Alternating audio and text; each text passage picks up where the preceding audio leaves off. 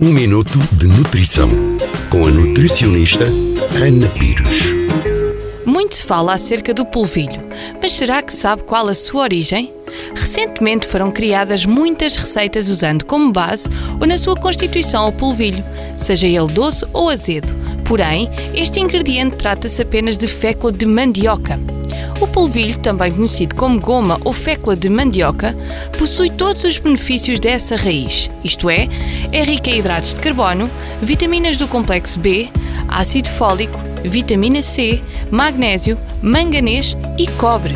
A sua maior vantagem é o facto de não possuir glúten, o que o torna apto para as dietas celíacas.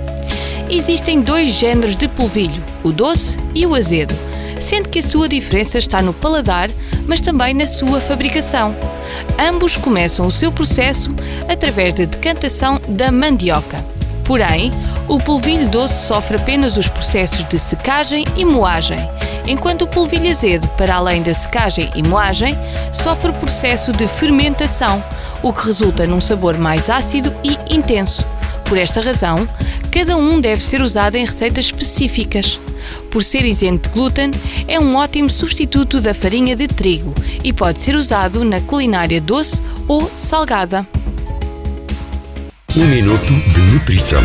Todos os dias, na sua rádio, em FM ou em podcast.